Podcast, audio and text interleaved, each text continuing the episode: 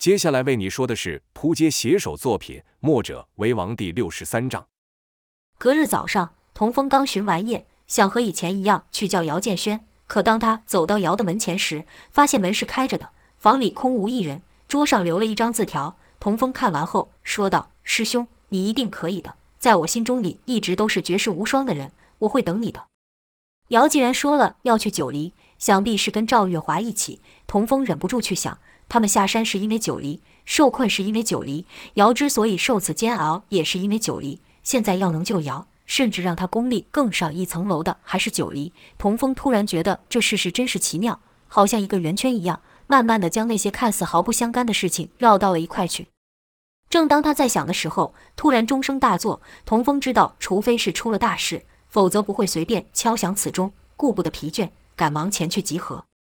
而后燕霄如何部署，如何击退敌军，就不再赘述。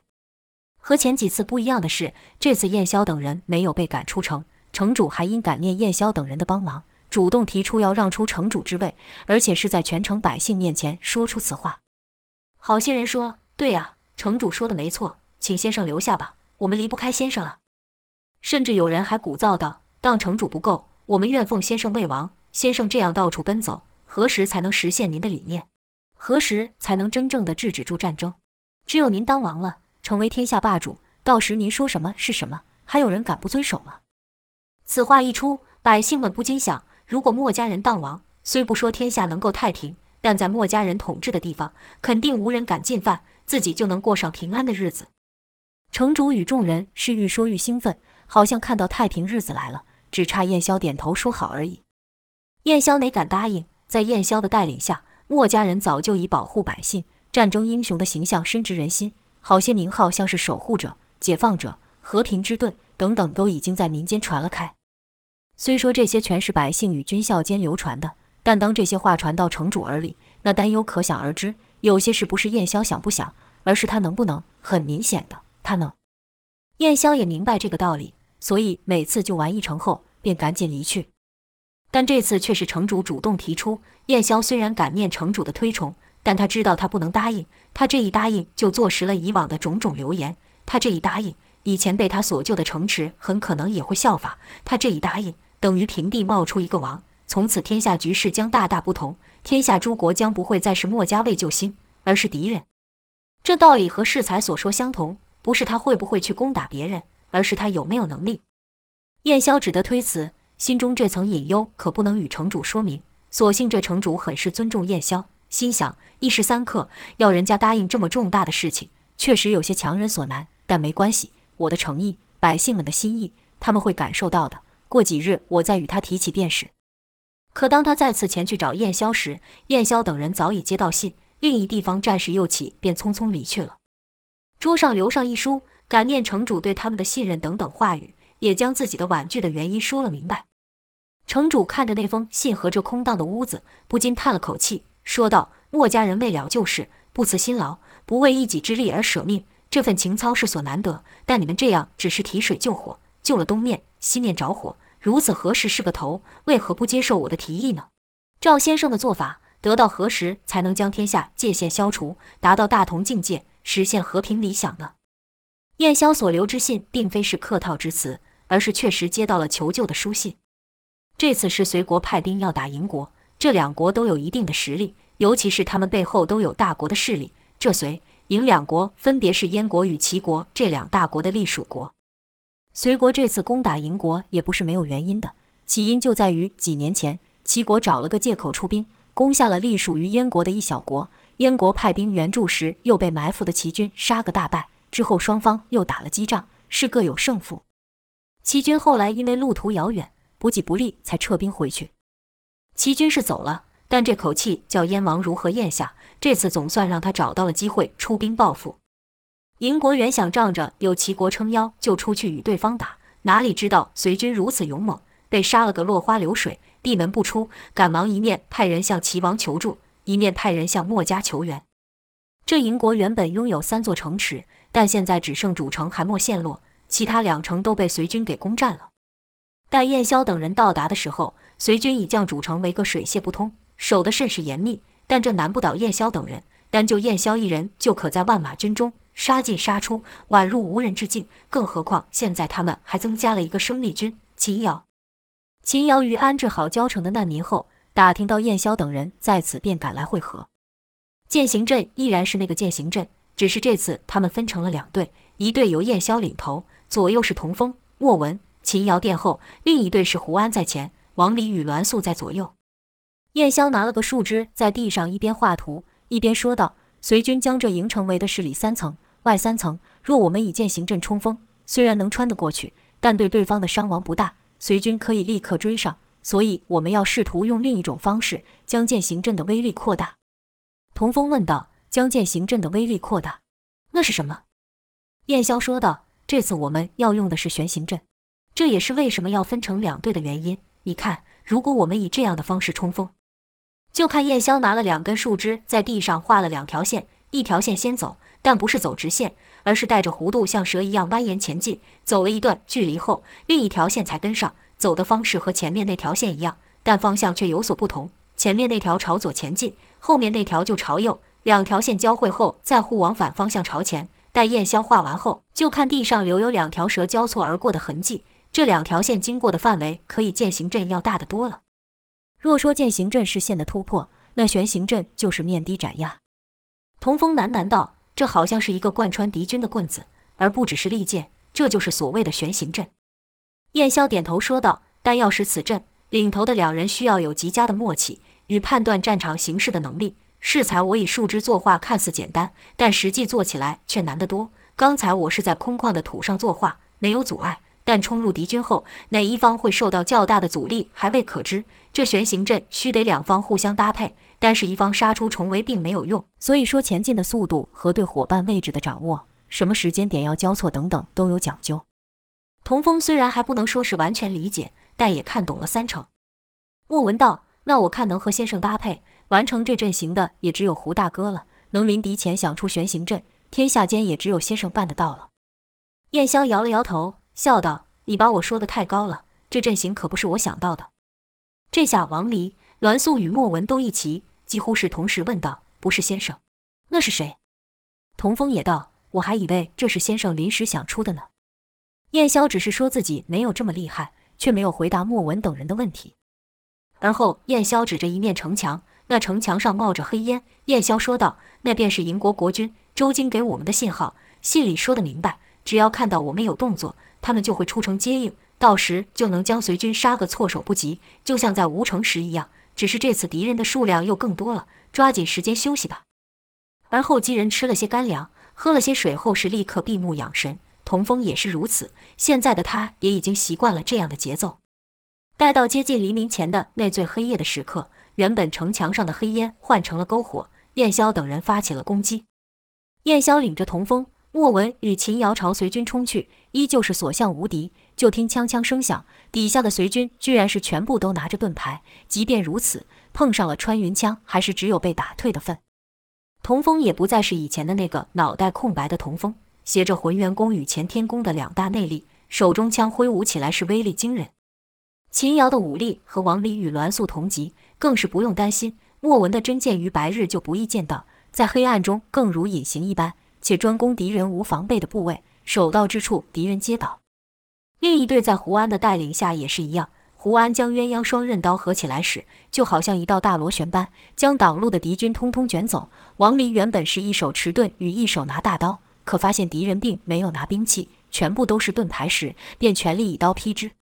栾素还是挥舞那蜈蚣剑，敌人的盾虽然可以抵挡胡安与王离的刀，但对于栾素那奇怪的武器却没辙。就听哎呀等痛叫之声，被蜈蚣剑扫过的敌人是立刻倒下。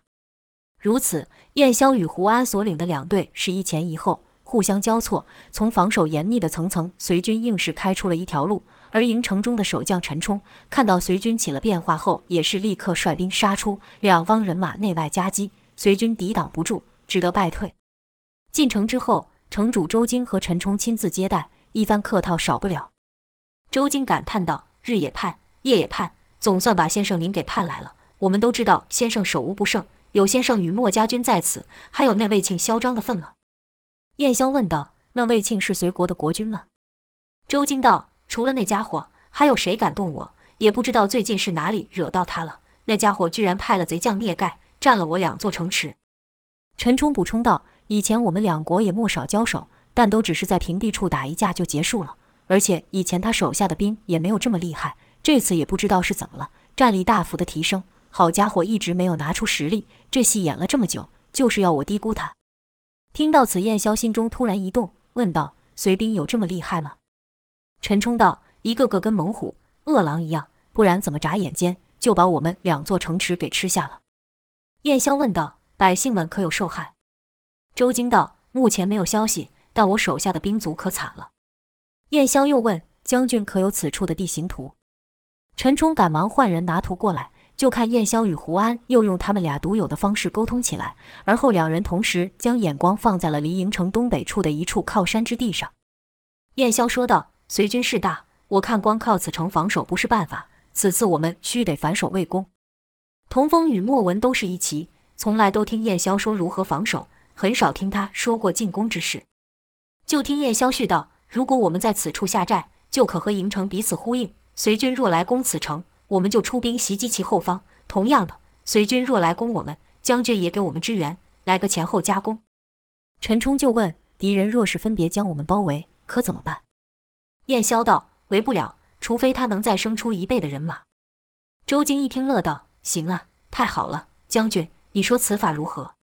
陈冲说道：“那里背靠天险，确实是好。而且就我所知，这次随军已经动员了全国之力，不可能再生出更多兵卒。而且那里本来就有一座旧的营寨。”周京问道：“有吗？这事我怎么不知道？”陈冲回道：“只是一个简陋的营寨而已，早已无人驻守，我这就派人加紧修补。”周京问道：“那得花多长时间？”陈冲想了想，回道：“我们将此城一半的兵力调去修筑，修好后就随着先生驻扎在那。如此一来，不出三日便可完成。”周京便问燕霄道：“先生觉得此计可行吗？”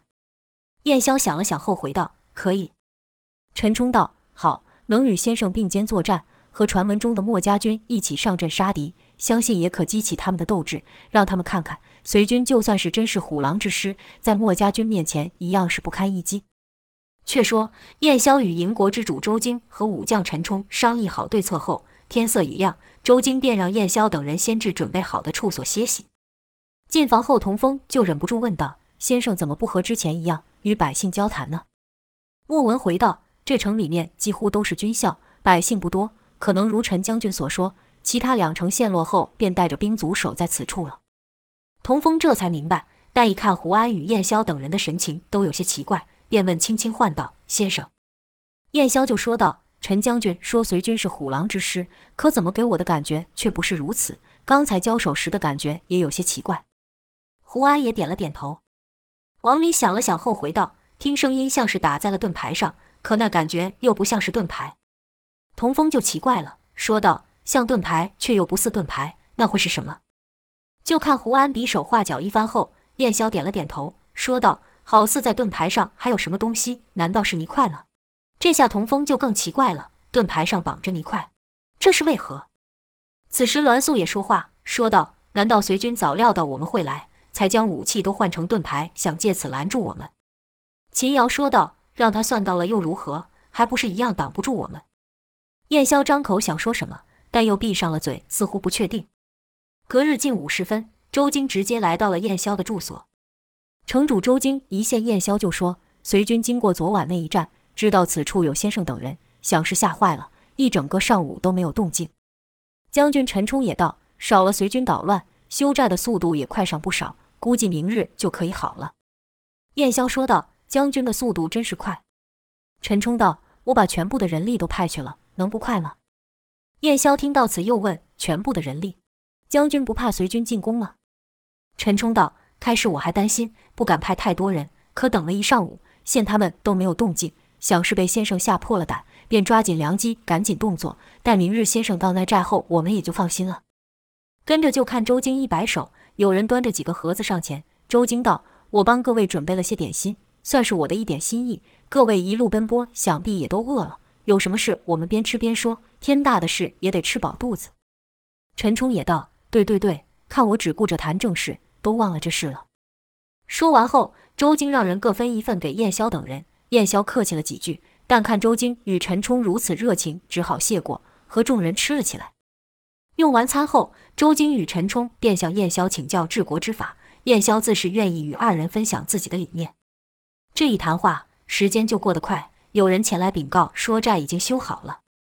周京道：“好，好，好，有先生在城外与我相互呼应，我这才算是无虑了。”陈冲问道：“既然那边准备好了，先生打算何时要动身了呢？”燕霄道：“事不宜迟，我们这就动身。”周京还有些舍不得，说道：“这么快？我还好多事情想和先生请教呢。”陈冲则是说道：“我们得在随军杀回来前部署好啊。”陈冲就问报讯的人道：“人手。”粮食等资源是否也都备妥了？那人道：“禀将军，一切都已备妥。”陈冲就问燕霄：“先生，你看如何呀？”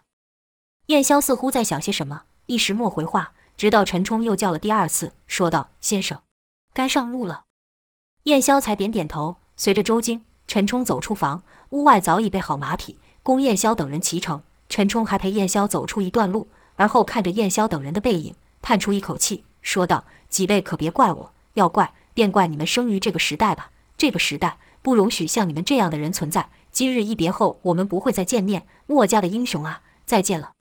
跟着叹了口气，转身而回。燕霄自昨日开始就一直有种违和之感，但具体是什么又说不上来。直到他们来到了营寨，在营寨前等候他们的是三百精兵。这几人都以崇拜的眼神看着燕霄等人，有一人主动站出来。对燕霄说道：“能与先生并肩作战，是我们的荣幸。”燕霄问道：“勇士如何称呼？”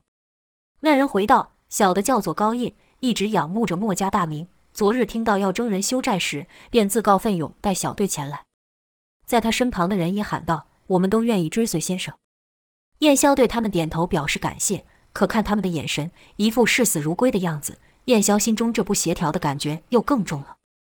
当燕霄继续往前走的时候，终于明白为什么心里一直有这种奇怪感觉了，因为除了那三百精兵外，其他的都是老弱残兵，眼神没有丝毫的光芒。很明显，这些人并不知道为何而来，只有高印等人知道。王离见状就想开口询问，却看燕霄抬起手来，示意他不要说话。几人走进了军帐，燕霄才叹了一口气。王离忙道：“先生，这到底是怎么一回事？”燕霄没回话，王离只好看向胡安，胡安只是摇头。看来胡安也不明白其中的怪异。来到军帐后，燕霄才开口说道：“看来我们有一场硬仗要打了。”就看燕霄在桌面上画了张图，而后说道：“从吴城开始，我们到这里，然后是这里。”燕霄一边说，一边用手画出一条线，那条线经过的地方都是他们守过的城池，而那条线一直通到了这里。看到此，众人的内心都感到一股寒意，好似有人在下棋一般。引得燕霄等人来到此地，而这每一个棋子都代表着许多的性命，有徐勇的，有赵修的，有田浩的，有黄强的，有汪培的，还有许多叫不上名的百姓。也难怪燕霄会感到如此沉重。背后那人知道墨家不会见死不救，那人利用了墨家的救世之心，目的就是把他们引到这里，困在这里，要他们死在这里。所以燕霄才会说出等待他们的是一场前所未有的硬仗。童风不禁说道。先生的意思是我们被算计了，我们所做的一切，那些百姓跟军校都被人利用了。秦瑶问道：“这是为了什么？他怎么知道我们能够度过这一切难关？”栾素道：“看来这背后之人对我们很了解，而且他也反过来利用这一点。”莫文问道：“先生是不是从昨天就发现不对劲了？”未等燕霄说话，王离便道：“那陈冲说随军骁勇善战，但昨日却只是抵挡，并没有攻击。”莫非是在测试我们的武力？就看胡安点了点头，并用手比划起来。王离看完后说道：“难怪盾牌上抹了泥，原来是要借此了解我们的所用的兵器跟攻击方式。”燕霄突然说道：“是我的疏忽，隐隐约约见我就感觉到不对劲了，却还是领着大伙来到这里。我没有想过背后之人会以如此多的性命当作诱饵。”秦瑶道：“看刚才那个叫高印的，似乎知道些什么，不如叫他进来问问吧。”栾素道。没有这个需要，他们也知道这是个陷阱，他们是准备陪着先生一起赴死的。秦瑶想了想，说道：“难怪他们的表情会是那样。不过什么难关我们没有碰过，哪次我们不都过来了？你们还记得几年前那一场战争吗？”秦瑶就说着他们所救的一座又一座城池，如何从重重的埋伏陷阱中突围，而后反败为胜，他这么说是在给自己信心，给大家信心。燕霄知道秦瑶的意思，起身说道：“即便知道我们的处境，还有人愿意跟随我们，看来我们的努力也不完全是白费。世上纵有千万人要除掉我们，但也有千万人愿意跟随我们。为了这些人，我们必须战斗。难关愈大，我们取得的胜利就愈大。我们的理念将随着胜利传得更远。”秦瑶说的不错，我们每次都是如此。燕霄这一说，众人心中又燃起了希望。而后燕霄说道：“随我来吧，随我一起将逆势转变，就像以前一样。”燕霄明白事已至此，多想也无用。眼前最重要的就是领着这群人渡过难关，便领着众人出帐巡视此寨。刚出帐就看到高印等人，原来他们一直在帐外等待。见到燕霄，高印立刻上前问道：“先生有什么吩咐？”燕霄说道：“劳烦你帮我将众人聚集起来。”立刻有许多人离开。燕霄看这几人的身手很是利落，便说道：“这不会是结束，我不会让各位的生命在这里结束。”高印点了点头，说道：“我们相信先生，相信各位。实不相瞒，当我们看到陈将军派这些人的时候，就知道大王欲对先生不利。先生可能不记得了，数年前先生救过我的性命，我身后这些人，他们的亲人也都受过你们的恩惠。只是我们的地位卑微，无法阻止他们，只能用我们的行动来支持先生。”燕霄点点头后，朝高印走近，给了他一个紧紧的拥抱，说道：“好汉子，好汉子。”燕霄的举动让高印有些意外，但他可以感受到燕霄传来的感激之情。而后，燕霄就对众人说道：“各位相信我，燕霄，我很感激，但这不会是结束。相信我，我会带你们离开的。”高印等人虽没有大喊，但可感觉到他们体内有股力量生出。原本他们是以赴死的心态来的。但燕霄如此一说，便给了他们信心，给了他们活下去的力量。他们虽没有呐喊，但任谁都可以感觉得出来，他们此刻充满了士气。很快的，寨中其他人也来了。燕霄看他们一个个垂头丧气的样子，就问道：“各位害怕吗？害怕什么？害怕随军？”那些人没有说话，他们心里暗想：就我们这身子，别说是随军了，随便一个小兵，我们也不是对手。燕霄又道：“还是你们害怕你们自己？”在我眼里看来，你们可不是如外表这般脆弱，可不是如你们自己想的这般无用。有些人心想：我这胳膊都抬不起来了，还能有什么用？有些人干脆说道：将军把我派来就是来送死的，像我们这种老弱残兵能管什么用？燕霄道：你们看自己是老弱残兵，但我看到的是拥有丰富战斗经验的人，我看到的是一次次从鬼门关前回来的人。试着回想一下，你们经历过多少严峻的处境？试着回想一下。你们曾经是如何从一场又一场的战争中存活下来？你们每一位都是勇士，我可以摸着良心说，我很佩服你各位。如果说你们认为你们是弱者，是微不足道的，那我们又何尝不是？有人就说，我们哪能和你们相提并论？你们可是天下闻名的墨家军呢。燕霄笑了几声，而后说道：“现在我们不是在你们面前吗？现在我们不是和你们面对相同的处境吗？试问此刻，我们与你们有何不同？”又有人说：“你看我这腿受伤了，想走快些都无法。我们可没有你们这样高强的武艺啊！我们连自保都成问题，如何能够上战场杀敌？”燕霄道：“我需要的不是你们的武力，我需要的是你们的经验，是你们一次次从战场中生还的经验。我需要你们做我们的后盾，没有你们，我们过不了这一关。现在我能依靠的只有你们。我是墨家的首领燕霄，我需要你们的帮忙。”说着，燕霄就弯下了腰，拱手。是既谦卑又诚恳地等这些人回应。那些人互相看了看，心想：这人居然是那闻名天下的墨家首领，而他此刻竟然求助于我们。而后胡安也上前和燕霄做出一样的动作，跟着王离也说道：“我是墨家王离，我需要你们的帮忙。”秦瑶、栾素、莫文、童风也一并上前，各报姓名，说同样的话。那些人自从受伤后，因为无法再作战，就时常被人嫌弃。遭到不少冷言冷语，哪有像这样被重视？更何况说这话的人不但是墨家的人，还是墨家的首领。燕霄等人就保持着那样的姿势，直到一人从队伍中走出来，半跪于燕霄面前，说道：“小人某某某，愿为先生效力。”而后是更多的人说道：“小人愿为先生效力。”而后是全部的人大喊：“我等愿为先生效力。”但光是得到了众人的支持，还远远不够打赢此仗。燕霄立刻分配众人制作守城器具，但陈冲哪会留给他们足够的资源呢？忙了半天，也就造了几个巨马枪。此寨背后是一陡峭的山地，一般人要爬上去是不可能的，但对于燕霄等武功高强的人来说就不是问题了。随军一得知燕霄等人入了寨，便立刻在寨前摆好了阵势，将出路尽封。燕霄看着眼前的大阵，说道：“这随军来得好快，看来背后那人是打算在此结果我们。”童风便道：“既然敌人的目标是我们，那我们直接从此山逃走不就好了？”莫文道：“这是不可能的。”童风心想：这山虽然陡峭，但对我们金人来说应该不是问题呀。想当初在大树盆被杨无惧等人包围时，我都还能逃得出来，何况是现在？莫文回道：“我们若想要走，随军自是无法抵挡。但这些人怎么办？”童风道：“可他们的目标不是我们吗？”莫文道：“他们知道我们不会对这些人见死不救。”童风道：“这这岂非是拿他们的性命来要挟我们？”这时就听燕霄沉吟道。居然是降龙伏虎阵，随军居然有人能摆下如此阵势。童风不知此阵厉害，便问道：“先生，这是什么东西？不就一团一团的队伍吗？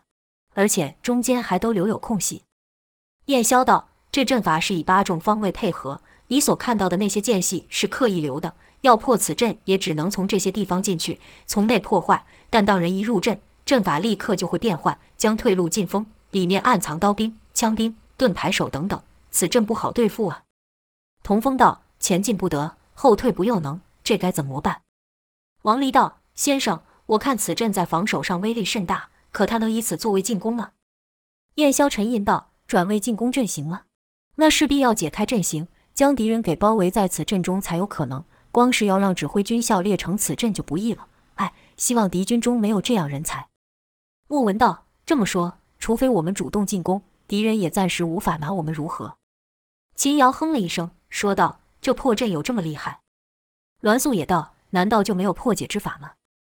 就看胡安指着阵中一处，比划了一番。燕霄解释道：“任何事物都有其弱点，即便是这降龙伏虎阵也是一样。”童风说道：“太好了，既然有弱点，那就有希望了。”燕霄道：“可这弱点却也是此阵中最为凶险之处。此阵的难度就在于闯入后阵型的变化，要让如此复杂的阵型变化。”号令的下达就相当重要。此阵分成八队，那必有八人指挥。要让八人同时动作，必然还有一人总管权諭下达命令。那人如此重要，可说就是此阵的关键。你们想他的身边会没有重兵防守吗？燕霄叹了口气后说道：“目下也只能和往常一样，做好防御工事，静观其变了。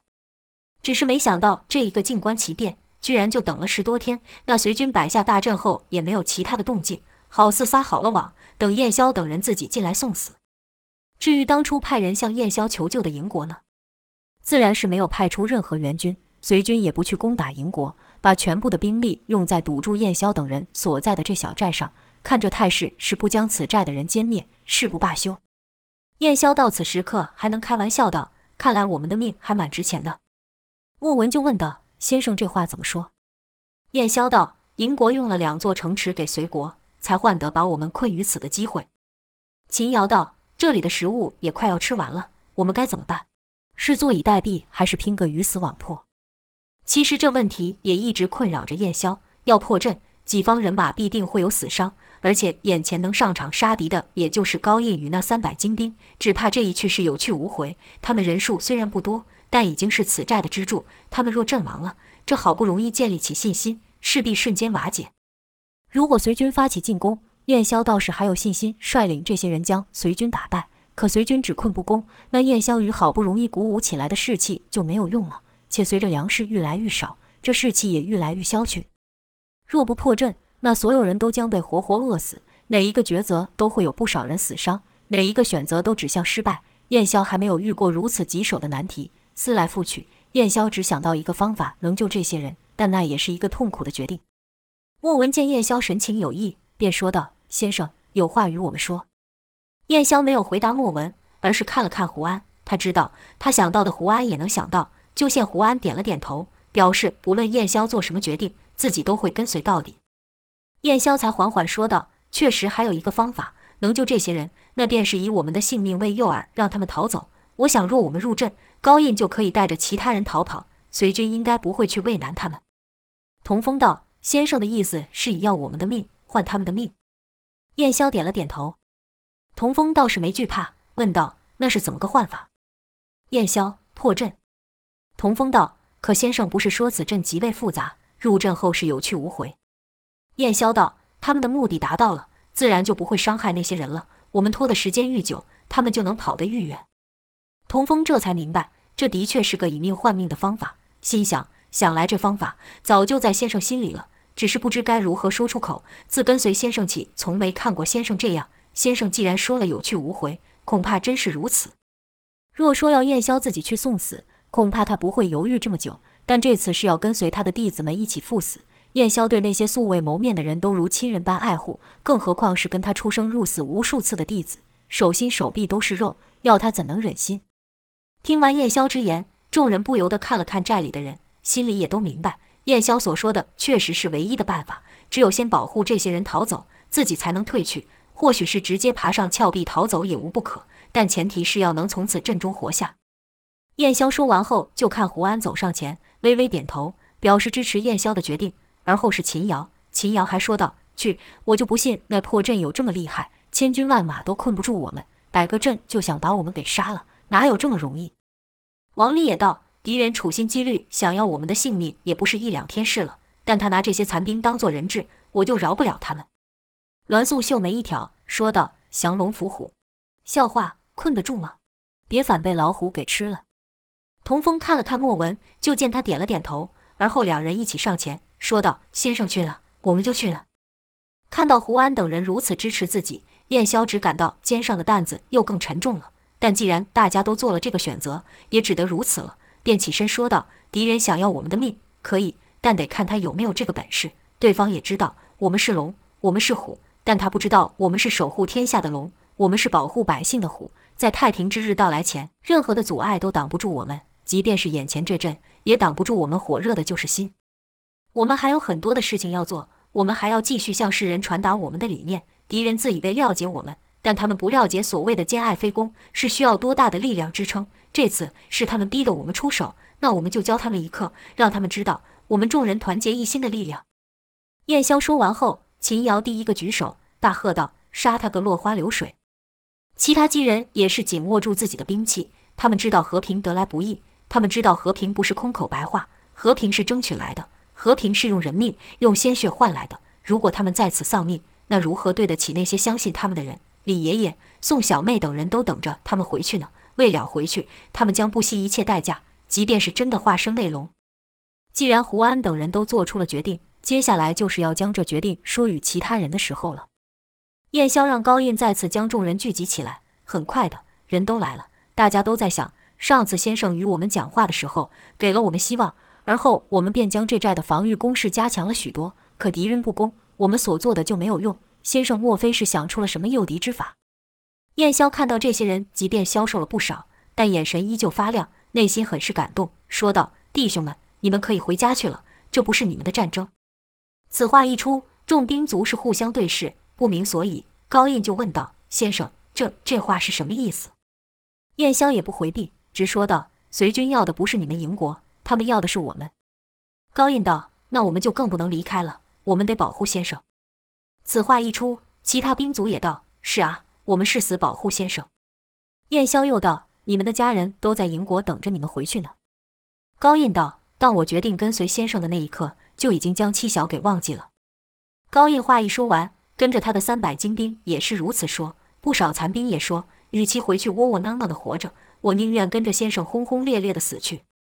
有人道：“先生不用考虑我们了，能与先生同死是我们莫大的荣幸，我们是求之不得呢。”又有人道：“我死后说不定还能被人认为是莫家军的一员，这天大的便宜，我可不能不捡。”燕霄没想到这群人居然这么的信任自己，剩下的话就不好说出口。这时栾素上前说道：“你们不走，先生就无法活命。”这话一出，众人就纳闷了。有人乱猜道：“怎么？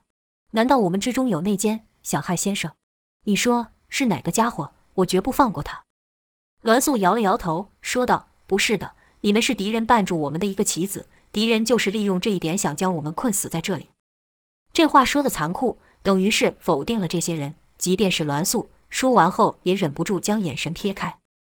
果然，众兵卒听完后都低声说道：“原来是我们在拖累先生。”有人道。也对，若不是我们，先生就不会来这里了，甚至早就逃走了。”有一残兵说道：“看来我这条命死了比活着有用，我可不能成为先生的绊脚石。”话刚说完，就取刀而出，想要抹脖子。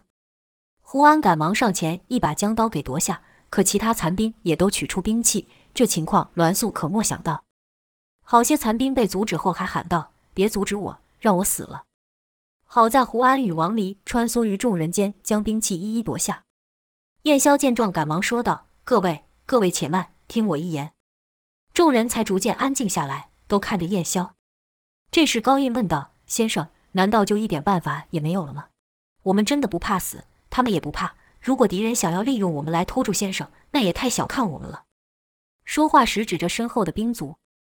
兵卒虽没有像刚才那样鼓噪起来，但也是纷纷的点头，好像高印说一句话，他们就会立刻动手。